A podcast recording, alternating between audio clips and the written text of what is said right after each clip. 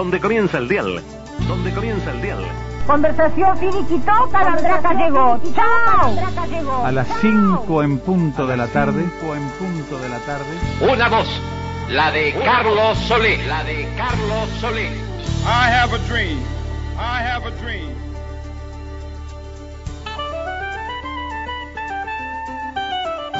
Comienza un programa de radio.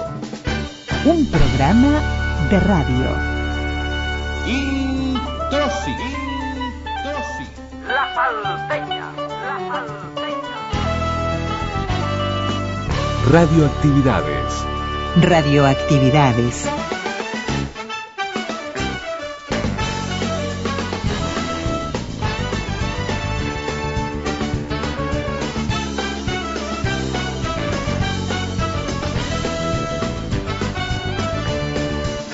Comenzamos el programa de domingo con Héctor Numa Moraes.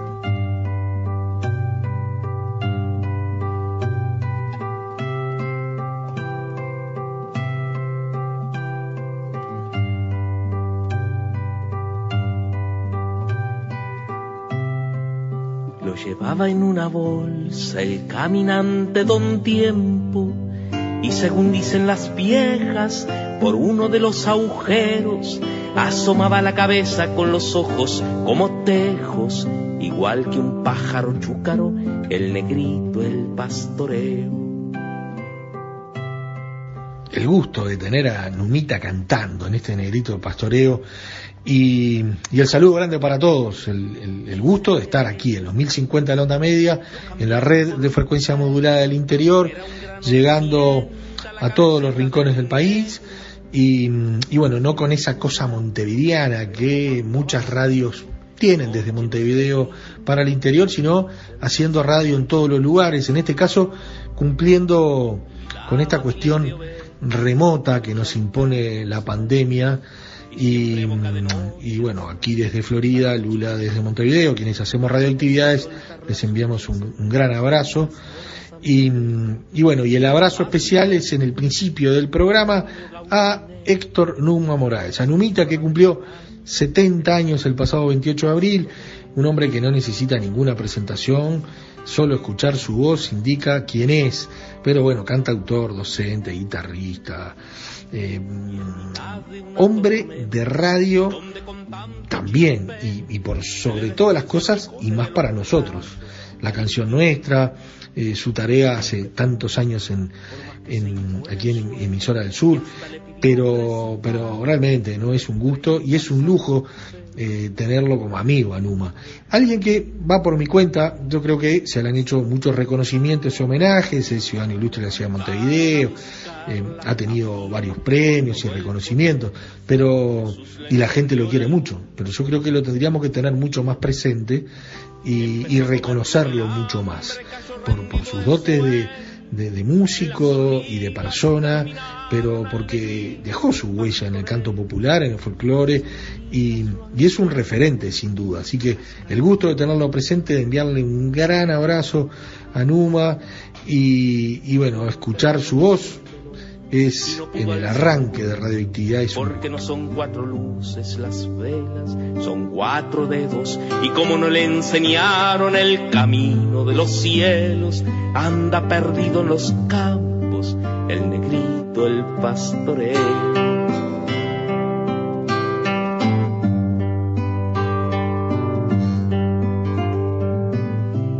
Tal vez se mezcló su oveja con la majada de San Pedro, estriba en cualquier cabito y sube a pedir rodeo. Pero la luz se le acaba en el camino del cielo y cae chisporroteando como los otros insectos. Por eso cuando se pierde de un alfiler hasta un beso, se le promete una luz y él lo encuentra en el momento. Tiene que ser un cabito, tiene que arder en el suelo, porque es muy humilde el ánima del negrito, el pastoreo.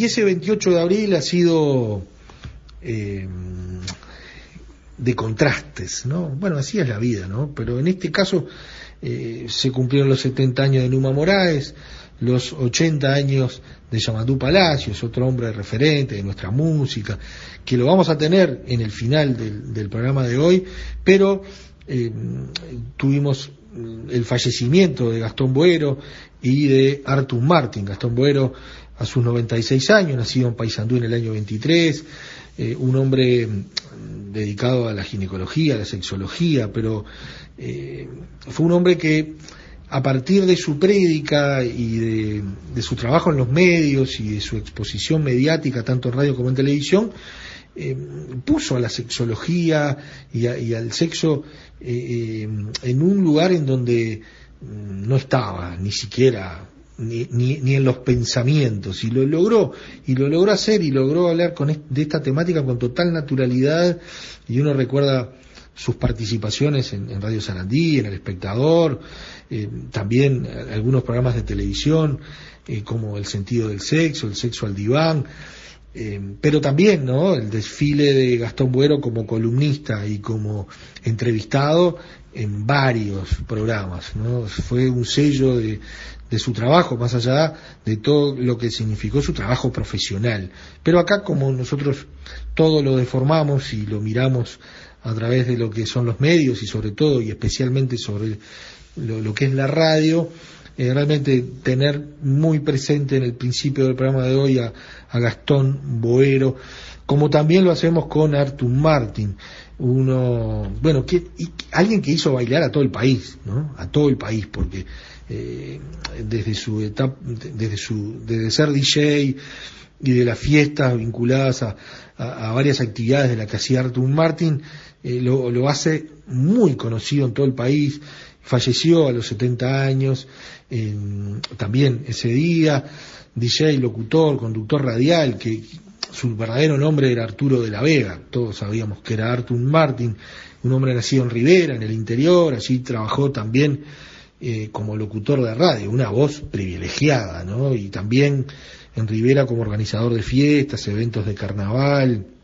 hasta que en 1973 se vino para Montevideo y, bueno, allí con su tarea de DJ, pero la radio presente con Carven, el espectador, en Oriental, también fue muy recordado, eh, estuvimos leyendo eh, en la, las redes lo que puso Arisi Artegaray, un amigo entrañable de Artur Martin, a propósito de lo que significó para los artistas uruguayos, los más conocidos y los no tan conocidos, La Barraca, ¿no? que marcó una época eh, en lo que, que eran presentaciones en vivo de nuestros músicos. Eh, fue también la voz de Canal 4 por muchos años y conductor de eventos especiales, diversos, ¿no? Así que Artur Martin, una de esas voces también que identifican nuestra radio, su trabajo que identifica buena parte de lo que era la música y los bailes en todo el país. Dos hombres que queríamos tener presentes también en lo que ha sido este 28 de abril, eh, días estos realmente complejos, ¿no? Más allá de lo que estamos viviendo como pandemia y demás, eh, no sé si uno está hipersensibilizado o más atento a todo lo que va ocurriendo en los medios en esto de la cuarentena y del distanciamiento social, que, que bueno, han, han pegado muchos fallecimientos en todos estos, estos fines de semana, cada vez que, tenemos que hacer radioactividades con, con personajes realmente importantes, ¿no? que han dejado su huella en, en varias actividades y casi todos vinculados a lo que es la cultura y los medios de comunicación.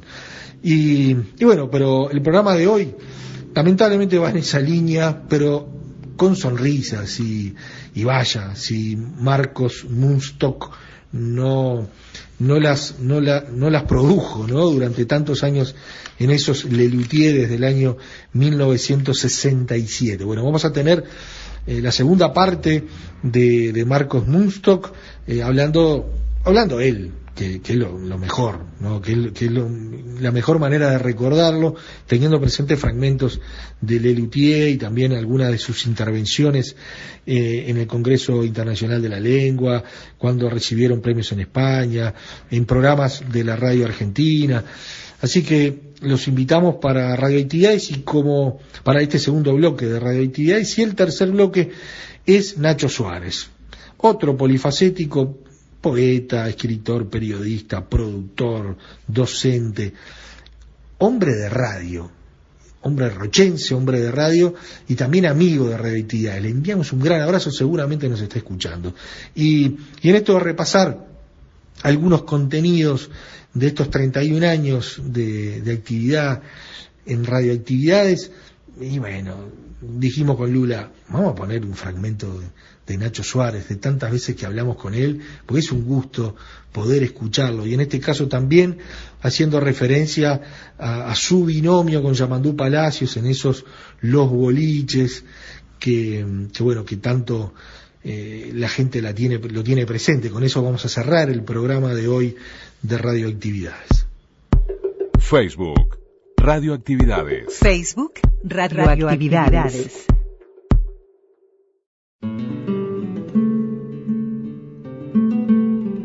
Marcos Munstock, locutor, redactor publicitario, actor, humorista, desde 1967 integrando eh, Lelutier en aquella nueva formación, primera formación de Gerardo Massana, de Jorge Marona, de Daniel Rabinovich y de él.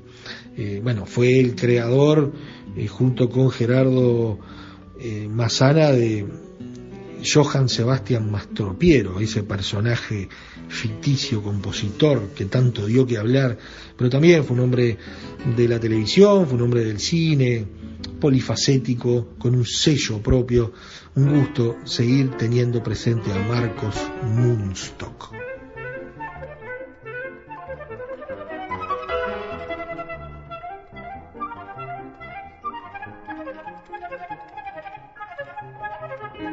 Celebramos la palabra.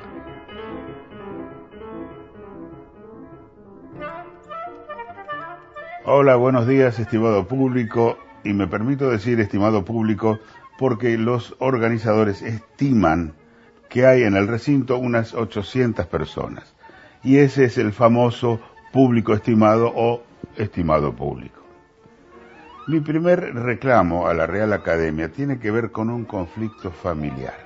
Durante años he presumido ante mi hija de conocer algunos secretos del idioma adquiridos en ámbitos tan dispares y queridos como la salita de locutores de radio municipal, las redacciones de varias agencias de publicidad y en el contexto del Elutier, muy cuidadosos con las sutilezas del español. Así le expliqué a Lucía que no se dice desapercibido sino inadvertido, que se debe decir delante de mí y no delante mío, que las cosas se adecuan y no se adecúan, que no hay varias alternativas, sino solo una alternativa con varias opciones, que algo podría ser en lugar de pudiera ser, que no se dice te lo vuelvo a repetir, o que el que prevé lo que hace es prever y no prever. Y por más previsor que sea, muchas es que agregue prever, no preverá más que hace unos días atrás. Uy, perdón, que hace unos días o unos días atrás. Bueno, mi hija me acaba de plantear que verifique mejor cada uno de esos supuestos errores, porque muchos ya han sido admitidos o aceptados como lenguaje coloquial o regional, y la estoy haciendo quedar mal con sus amigos. Bueno, ya entrando en materia, quiero hablarles de nuestro idioma y la medición del tiempo. Hay dichos del habla popular sobre el paso del tiempo elocuentes y graciosos, pero a la vez muy imperfectos. Yo propongo desde aquí una valoración más estricta de las unidades de tiempo del habla popular. Hay que ordenarlas y codificarlas, asignarle a cada una un valor preciso en comparación con las otras.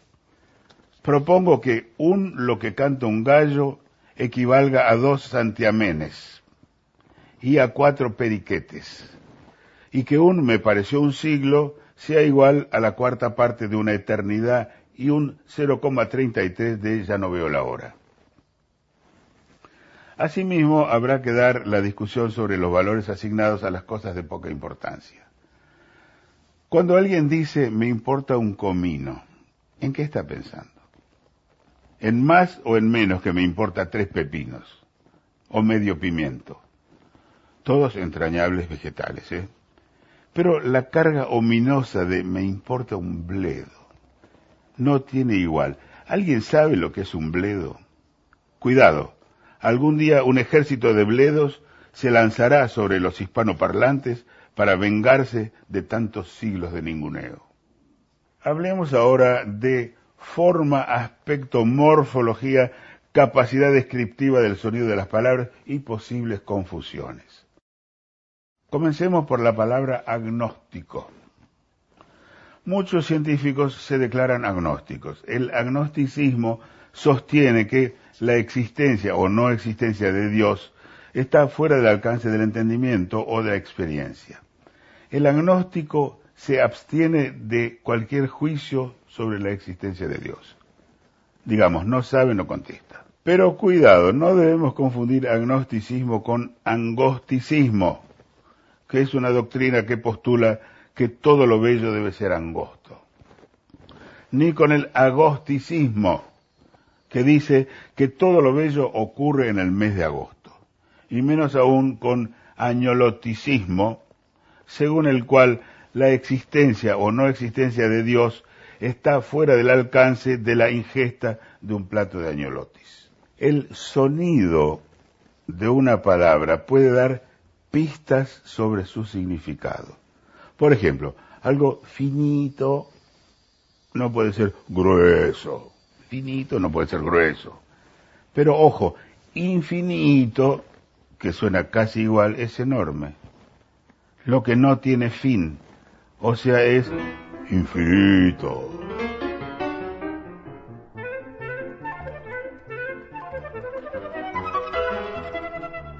Lelutier me devuelve, pero muchísimo más de lo que yo podría haber, que cualquiera de nosotros podría haber esperado de una actividad de este tipo. Realmente es mágico, es mágico lo que nos pasa ya desde hace muchos años con el amor de la gente. Ojo, yo no digo que no, no nos lo merezcamos. Sí, somos buenos y realmente hemos hecho algo, algo piola y algo de calidad y demás. Pero este, la respuesta es es mayor aún. Este, nos quieren muchísimo más de lo que esperábamos. Así que, desde el punto de vista de, mis cuentas, con, de, mi autoestima con el público, que estoy en deuda, pero muchísimo. Por otro lado, sigo teniendo mis rincones melancólicos, donde me siento mal, que, donde no, me, no, me, no estoy demasiado conforme conmigo. Pero bueno, este, es lógico en esta etapa de adolescencia que estoy transcurriendo. Mastro Piero ya había vivido en Roma, el alma del mundo, en París, el corazón del mundo, pero se sentía intrigado por Buenos Aires. ¿Y cuál?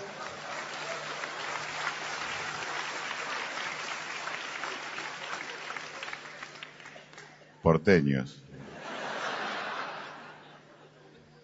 ¿Y cuál no sería su sorpresa al llegar a Buenos Aires y comprobar que sus habitantes se sentían el ombligo del mundo? Pronto descubrió que la tan mentada arrogancia de los argentinos tenía sus altibajos, que en efecto a veces se sentían los mejores de América Latina, pero a veces también se sentían los mejores del mundo. Le llamó la atención su orgullo por tener el río más ancho, la calle más larga. Alguno hasta se jactó de que los enanos argentinos eran los más altos. O la difundida creencia de que Dios es argentino y que cuando el Señor anunció Buenos Aires será la reina del plata, un coro de porteños se lamentó. ¿Cómo de plata? Qué macana, salimos segundos. De todas maneras, Mastro se sintió atrapado por la música de Buenos Aires. Respecto del tango, lo ignoraba todo. Jamás había compuesto uno a diferencia de su prolífica producción en otros géneros musicales que igualmente ignoraba. Y el que lo inició en su amor por el tango fue el famoso malevo y cantor de los arrabales, Celedonio Nicanor Compagnucci. Sus creaciones combinan con maestría la íntima pasión con el sentimiento social. Recordemos a Compagnucci y su famoso tango Me engañaste una vez más.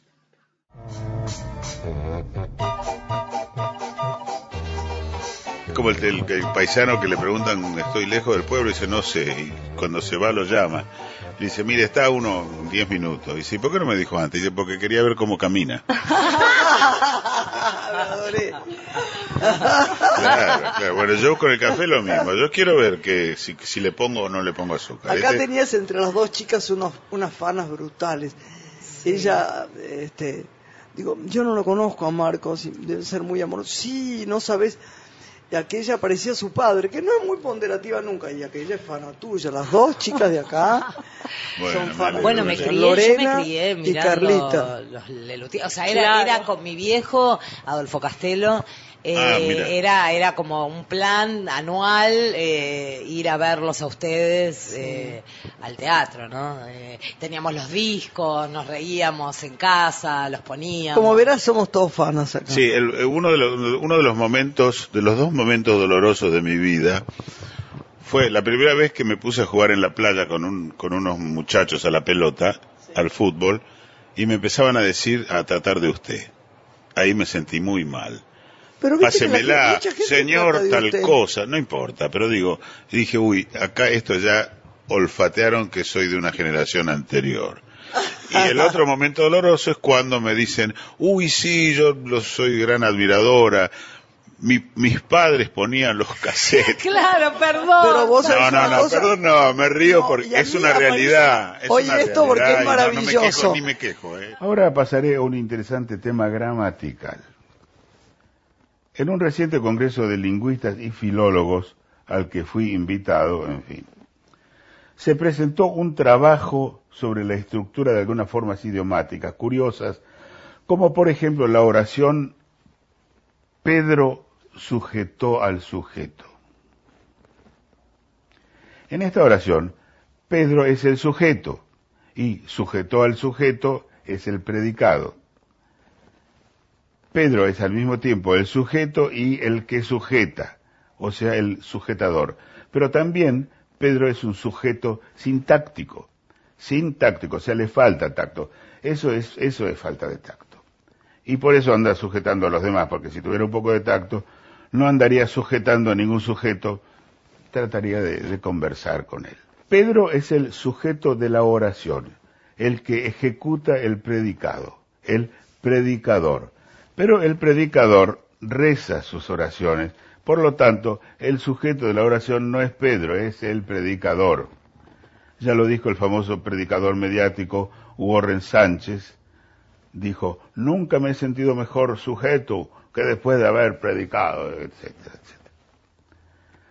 Otra oración curiosa es, Pedro lleva una gorra sujeta en la nuca. Lo que llama la atención no es que Pedro lleve una gorra, sino que tenga sujeta, su propia jeta en la nuca, como el dios Jano.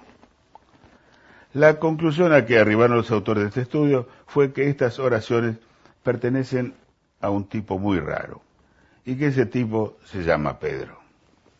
La gloria, academias y epidemias. También quiero llamar la atención de los señores académicos sobre una epidemia lexicológica, el uso y abuso que hace el periodismo deportivo de ciertos términos. Por ejemplo, gloria. Todo comenzó a degradarse la primera vez que alguien ante un récord mundial o una hazaña atlética deslumbrante se atrevió a titular fulano alcanzó la gloria. Ahora gloria ya es la de un empate sobre la hora, o la de un equipo que se salva raspando del descenso, o la del que gana un amistoso de verano. Y el colmo ocurrió hace unos meses. Resulta que a un delantero de un equipo de provincias le tocó someterse al examen antidoping. Tal vez por una excesiva deshidratación o por el pudor comprensible ante esas miradas extrañas para un acto de naturaleza tan íntima, lo que debía ser un trámite rápido y rutinario, más precisamente ruti-urinario, se había convertido en un suplicio, en una micción imposible. Por fin, y luego de dos horas de esforzadas contracciones, nuestro futbolista consiguió completar el volumen requerido, aportar la muestra en el recipiente destinado a tal fin, o como se dice vulgarmente, logró hacerlo dentro del tarro. ¿Saben cómo tituló la noticia un vespertino de gran circulación? A ocho columnas. Osorio pudo orinar, alcanzó la gloria. Para prevenir este tipo de epidemias y elevar el nivel, un recurso posible son los talleres literarios.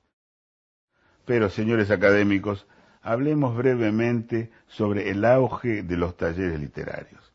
Creo que es urgente aclarar su alcance, utilidad y propósito, porque muchos inexpertos se confunden. Conozco el caso de un joven aspirante escritor que se dirigió resueltamente hacia la dirección que le había dado un amigo. Tocó el timbre. ¿Aquí es el taller literario? le preguntó al joven de pelo largo y gafas que le abrió la puerta. Bueno, mira, aquí te dejo este cuento para que me lo arreglen. ¿Podrá estar para el martes? Como ustedes sabrán, yo también soy escritor y por necesidad he cultivado todos los géneros. Un prestigioso crítico literario dijo de mí, llama la atención su atrevida prosa, no por su valentía, sino porque uno piensa este tipo cómo se atreve a escribir. Allá él. Sigue el crítico. Entre sus libros más difundidos se encuentra su tratado Crítica a los refranes tradicionales. Aclaremos que es un tratado no por su profundidad, sino porque ha tratado de desarrollar un tema y no ha podido se te cruza eh, algo que, que por ahí puede ser gracioso, o a veces ya sabes que no, pero le querés tirar una zancadilla al otro, a ver si lo hace reír, o, lo, o, eh, ahí es donde yo te decía que nos miramos, y uno le hace un guiño, un guiño que no ve nadie, por cierto, un, gesto con la cabeza, diciendo, guarda que, que ahora voy a decir algo, para que esté en guardia, ¿no? Para que no lo tome. Bueno, eh, te digo, Daniel y yo eh, teníamos ese permiso y además porque éramos los únicos que nos gustaba, nos gustaba hacerlo. Y a mí me sigue gustando. Está, eh, bueno. Si se me cruza una palabra de más o, cambiar una cosa, la tiro, porque yo tengo permiso. Los demás no tienen permiso y tampoco quieren, tampoco lo piden. Claro. Pero sal, perdón, salvo alguna palabra cada tres noches que a mí se me ocurre agregar o no, o cada diez, el espectáculo es milimétrico cada función. Es exactamente igual. ¿Y se ensaya mucho? o sea, ¿lo ensayan mucho? Lo ensayamos mucho, pero además tenemos la, la, gran, eh, el gran privilegio de que trabajamos mucho también. Sí. Y que el humorismo tiene un aprendizaje después del estreno que, que en el que interviene la, la, risa de la gente. Por de pronto, si un chiste que vos planeaste no no resulta como esperaba, que, que, hay una carcajada como suele haber cada, no sé, cada 20 segundos o 15 en nuestros shows, ya sabemos que algo no está andando bien y probablemente lo quitemos, ese, esa réplica. Mm. Y vamos dejando las que sí funcionan y además vamos encontrándole un tempo que lo ensayamos con esas risas del público.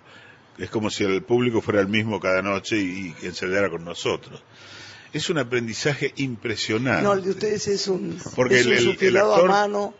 ¿Eh? Es un sufilado a mano. Sí, totalmente. Pero por, digo, un actor dramático en una obra de teatro, ni hablemos de una película, al, tiempo se entera de que estuvo bien, que le gustó, que a la gente le gustó, que al final de, un, de una obra en el teatro hay un aplauso más fuerte, menos fuerte. Pero durante la obra vos no tenés ninguna referencia de si cada réplica que decís es, estuvo en el tiempo exacto, si a la gente le gustó más o menos. Nosotros tenemos ese aprendizaje noche a noche y lo, vamos, lo aprovechamos, lo hemos aprovechado y lo seguimos aprovechando. Dígame usted, compañero.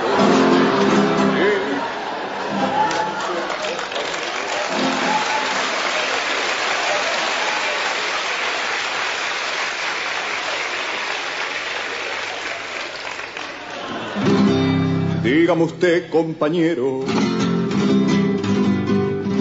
Dígame usted, compañero, y conteste con prudencia. ¿Cuál es la mansa presencia que puebla nuestras praderas? Y en melancólica espera, con abnegada paciencia, nos da alimento y abrigo, fingiendo indiferencia.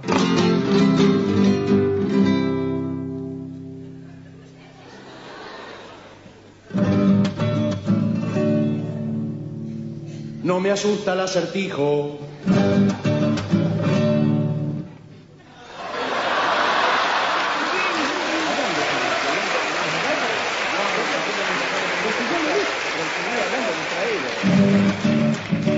No me asusta el acertijo y, ya mi mente barrunta.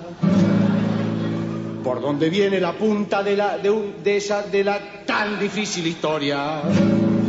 La, destreza y la memoria son buenas si van en junta. No se ofende si le pido, me repite la pregunta.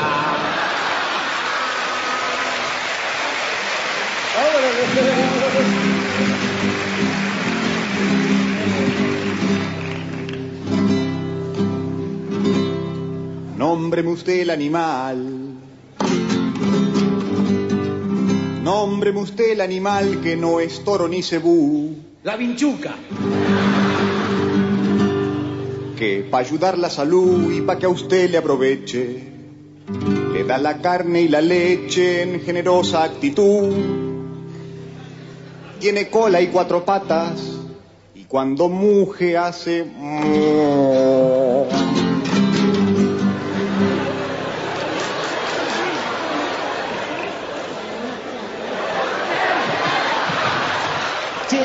Vinchuca cuando muge hace vinchú, vinchú. No, no, no.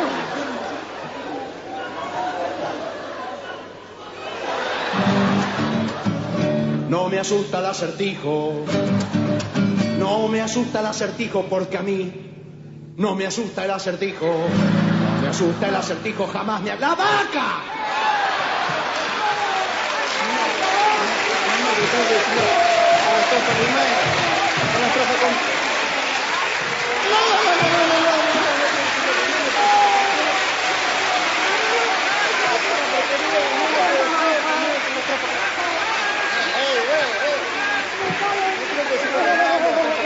Ocho versos, eso Sí, sí, decir sí, calentito quedaste.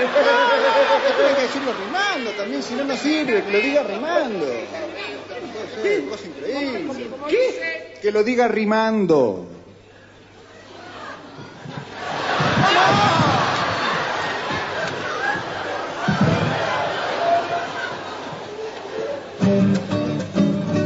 Ya le rimo la respuesta. Ya le rimo la respuesta que de la duda nos saca. El animal que usted dice tiene por nombre la vaca.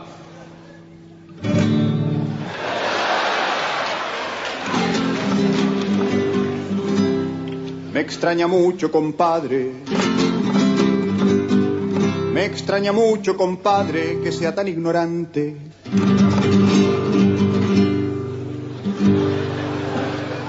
Una payada brillante, octosílabos precisa, que en el final finaliza y empieza por delante.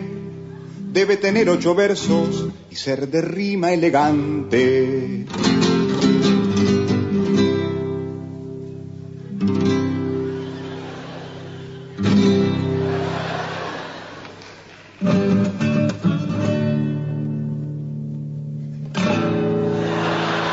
No me asusta el acertijo. Le contesto en ocho versos, así su enojo se aplaca.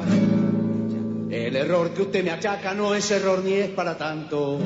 En octosílabos canto, con rima que se destaca, con elegancia lo digo, sin hacer tanta laranja. ¿Y el animal? ¡Ah, la vaca! La vaca.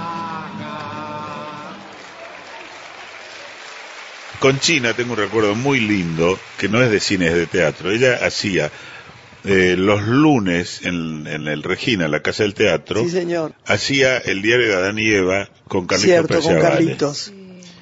Y un día, no, no, estoy, no estoy exagerando, a las 2 de la tarde me llama y me dice, mira, se murió la mamá de Carlito y la función es esta noche. Quiero que vengas a hacer la voz conmigo. No. Digo, no, ¿cómo voy a hacer una? Dice, no, lee, te, te- te está permitido Es leer y qué sé yo. Le digo, sí, pero Tenía razón. bueno, y eh, nada, eh, además para mí laburar con China era como llegar al paraíso, así que tampoco me resistí Además mucho. uno con lo que ha amado a China y con lo divina que era. Era maravilloso. China era también una marca, ¿ves? Uh, además hay actuaciones de ella inolvidables. ¿Te acuerdas cuando hacía Emily? Por favor. ¿Y la de la cocina, cómo se llamaba? Aquella que Eh, sí. cocinaba en el Regina, me acuerdo. Bueno, el asunto es que a las dos, a, las- a las tres me llegaron, me llegó el, el libreto y a las ocho estaba en el teatro haciendo la función. ¿Cómo fue la, ¿cómo fue la experiencia? Contame la verdad. Hermosa, que ¿No te dio miedo? No me dio miedo. Leía ahí, además tenía el permiso, porque todo el mundo sabía. De que te podías equivocar. sido. Sí, sí, además te- realmente tenía el libreto, lo leía. Claro. Así que fue una experiencia maravillosa. En crítica a los refranes tradicionales, yo denuncio los notables silogismos que los refranes usuales han ido construyendo en silencio a nuestras espaldas. Por ejemplo, cría cuervos y te sacarán los ojos es del todo coherente con el ojo del patrón engorda el ganado. O sea, los cuervos que tú crías te sacarán los ojos, se los comerán y engordarán consecuentemente.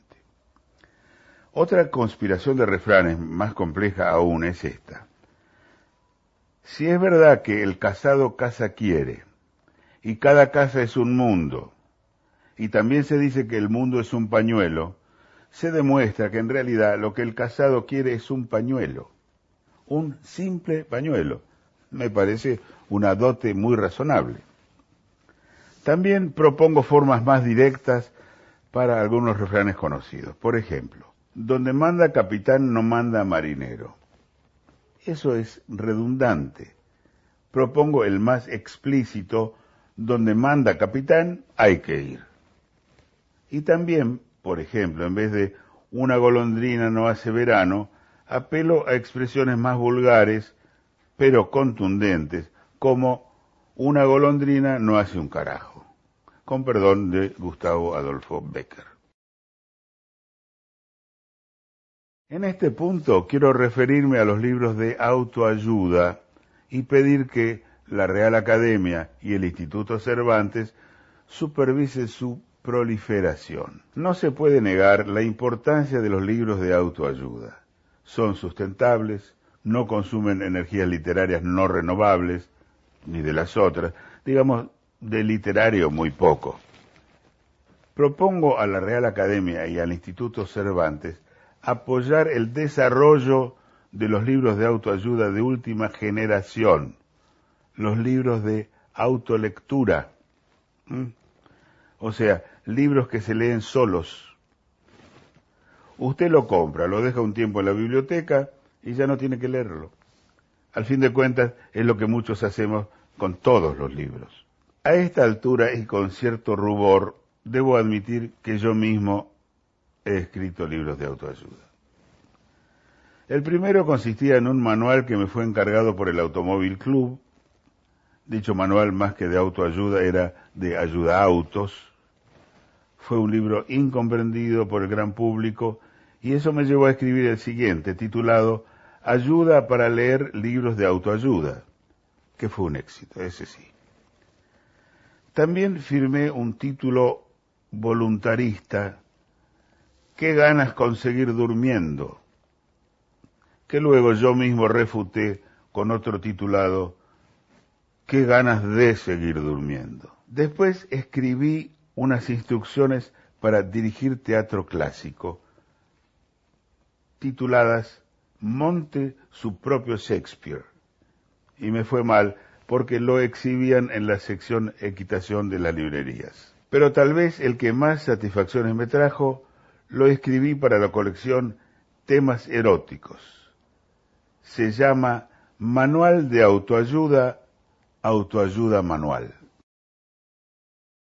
Y ahora ya para despedirme les voy a leer Invocación al Amor de mi libro La vida hay que vivirla, que es para lo único que sirve.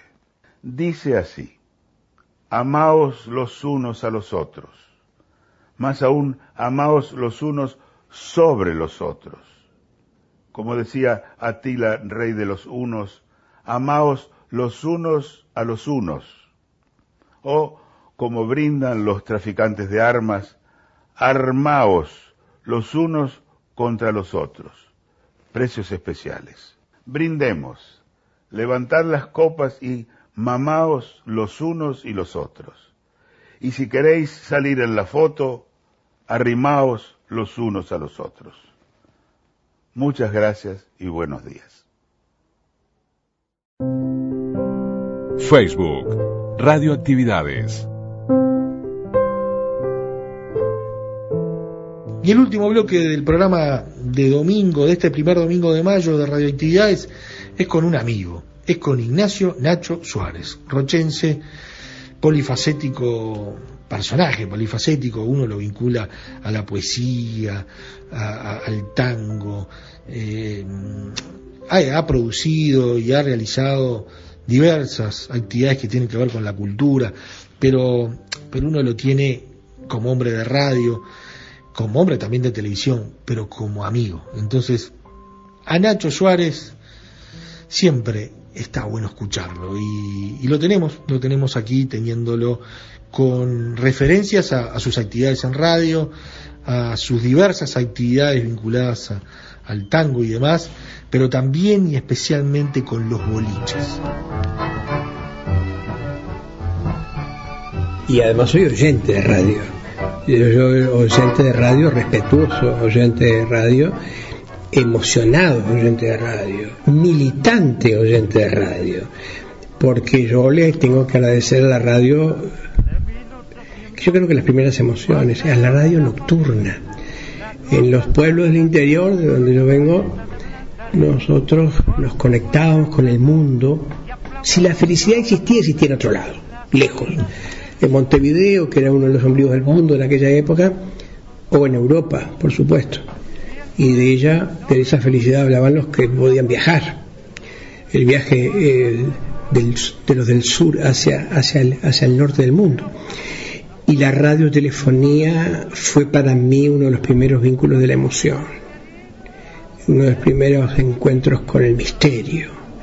Aquellas viejas radios de capilla, de madera, que ibas buscando y en donde está presente en mi memoria eh, las descargas eléctricas y los ruidos y los sonidos y la onda corta y las voces que se iban y que volvían, la búsqueda de voces diferentes, el estar en Rocha, pero a su vez también estar en Río Janeiro o, o en, cualquier lugar del mundo, porque por ahí te aparecían eh, voces extrañas de idiomas extraños. No, este, soy, soy un agradecidísimo a la, a la vida y a la emoción que me dio las las voces con alas, la poesía, la música en la noche. Eh, fue el primer vínculo, diríamos, para, para dejar volar el alma y para intentar romper la soledad.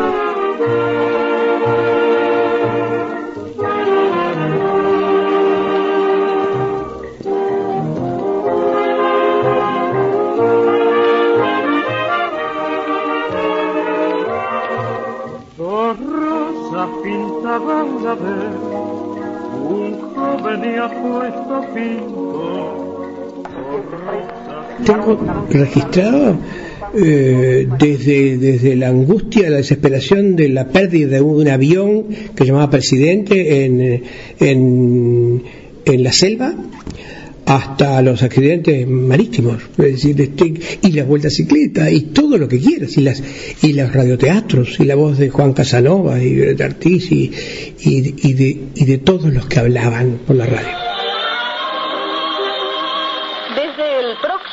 A las 15, por esta emisora, un nuevo ciclo de novelas sentimentales. Escuche la pausa romántica de Coca-Cola con Violeta Amoretti, Pablo Lagarde Wilson en la apasionante producción de Mario Castro, Cuando la noche se fue.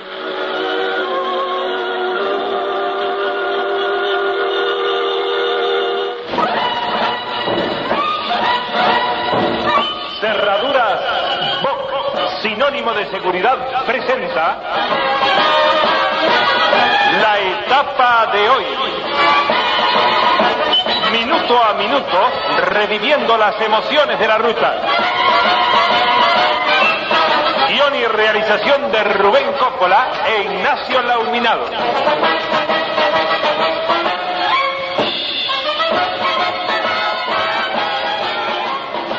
Yo me llamo Ignacio y el primer, la primera emoción importante que recibí una vez que me sentía como si estuviera en Hollywood realmente fue cuando mis compañeros de escuela me decían Ignacio Lauminado, porque había un operador de radio con ese nombre. Y una noche, muchos años después, en un bolichito que todavía existe, uno de los pocos que queda en la calle, en la calle Andes, que había como 20 boliches desde, de, eh, ponerle desde Canelones a, a, a, a, Uruguay, eh, en el cóctel bar, un día se incorpora a una rueda de amigos de, donde había un personaje maravilloso de la radio esa noche junto a nosotros lo escuchábamos con tanta emoción que era don Ignacio Domínguez Rivera también tocayo y había un, un tipo que estaba tomando solo con el demostrador y me, y me acordé de, de, de una anécdota que, que, contaba Mario Arregui respecto a su barra con, con Liberfal y con toda esa gente, es que había un tanito que estaba solo en el boliche y que se incorporó y estaban hablando sobre la cantidad de gente importante que había dado San José. Y entonces el borrachito, con ganas de integrarse con nosotros, dijo, yo también solo de San José, ¿no? Entonces, este, cuando me acordé de eso y lo, y lo invité a integrarse a la, porque el loco hasta mandaba la vuelta, dije, no te va a convenir, nosotros somos muchos, este, y tú eres solo. Eh, lo que pasa es que yo lo estoy escuchando con mucho gusto, porque yo al Señor lo conozco mucho y a ti también, porque yo trabajé en la radio una época. Y, y, y ay, ¿qué, ¿qué, hacía? Yo era operador. ¿Y cómo te llamas? Y se llamaba. Era el, era el tipo, el era el mismo, Ignacio Lauminado. Y era como si me dijera Marlon Brando, ¿viste? Porque la radio nos marcó muchísimo desde el punto de vista cultural.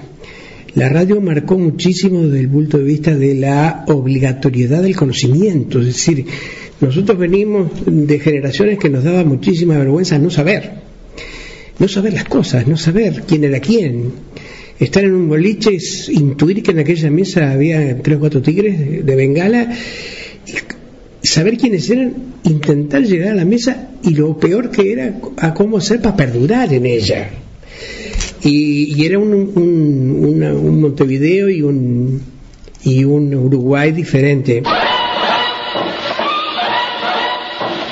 Eh, me equivoco de piso en una radio que iba con otro, con un fulano, un aventurero, a hacer un programa en Buenos Aires. Y, de pronto veo que un señor se acerca y alguien que venía con el señor dice, mirá quién está ahí, Nacho Suárez, este es de Uruguay. Y se presenta el presidente, el doctor Carlos Alberto Mirson, que en ese momento era presidente del directorio de Splendid.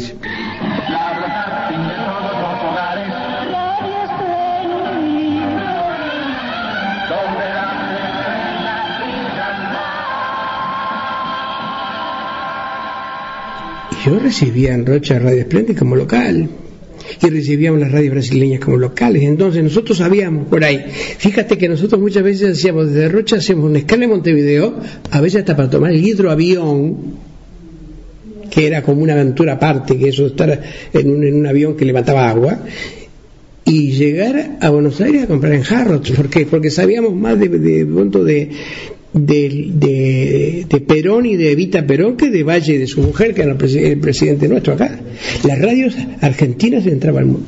Y en ese momento, y lo digo con tanto gusto en este programa, que tanto aprecio, que tanto quiero, que tanto respeto y que tanto agradezco, en ese momento el presidente de Splendid dijo, le dijo a ese chico que, que hacía comentarios sobre mí, eh, quizá dándole la razón, cosa que no podía ser cierta porque no me conocía, pero me dijo, los uruguayos han sido nuestros maestros. Entonces me pena mucho después de haber maestros en la radiotelefonía argentina. eran los modelos. Las radios uruguayas eran modelos de las grandes radios argentinas que llegaban a miles, millones de personas. Y me da mucha pena que otra gente, es por eso este programa es tan importante, ahora esté imitando lo peor de las radios argentinas cuando nosotros fuimos sus modelos y sus maestros.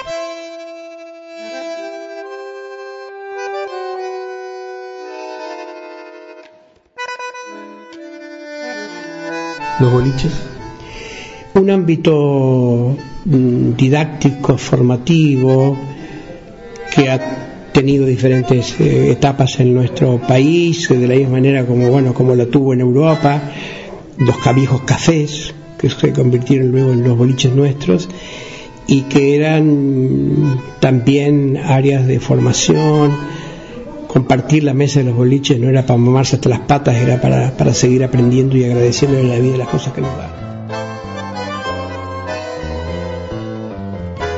Celebramos la palabra. Era el comienzo de los años 70. Los boliches montevideanos eran refugios, islas, guaridas, ámbito de fraternidades.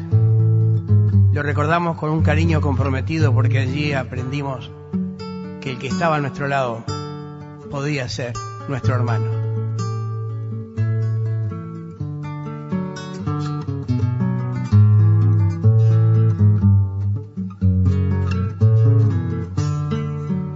Otra vez los boliches nocturnos, amarillos de sueño perdidos, quinieneros de suertes extrañas, azulados en humos y vinos, viejas radios rezongan canciones, un gardel arrullando sus trinos y en la mano madera de un tango, un borracho camino el ayer.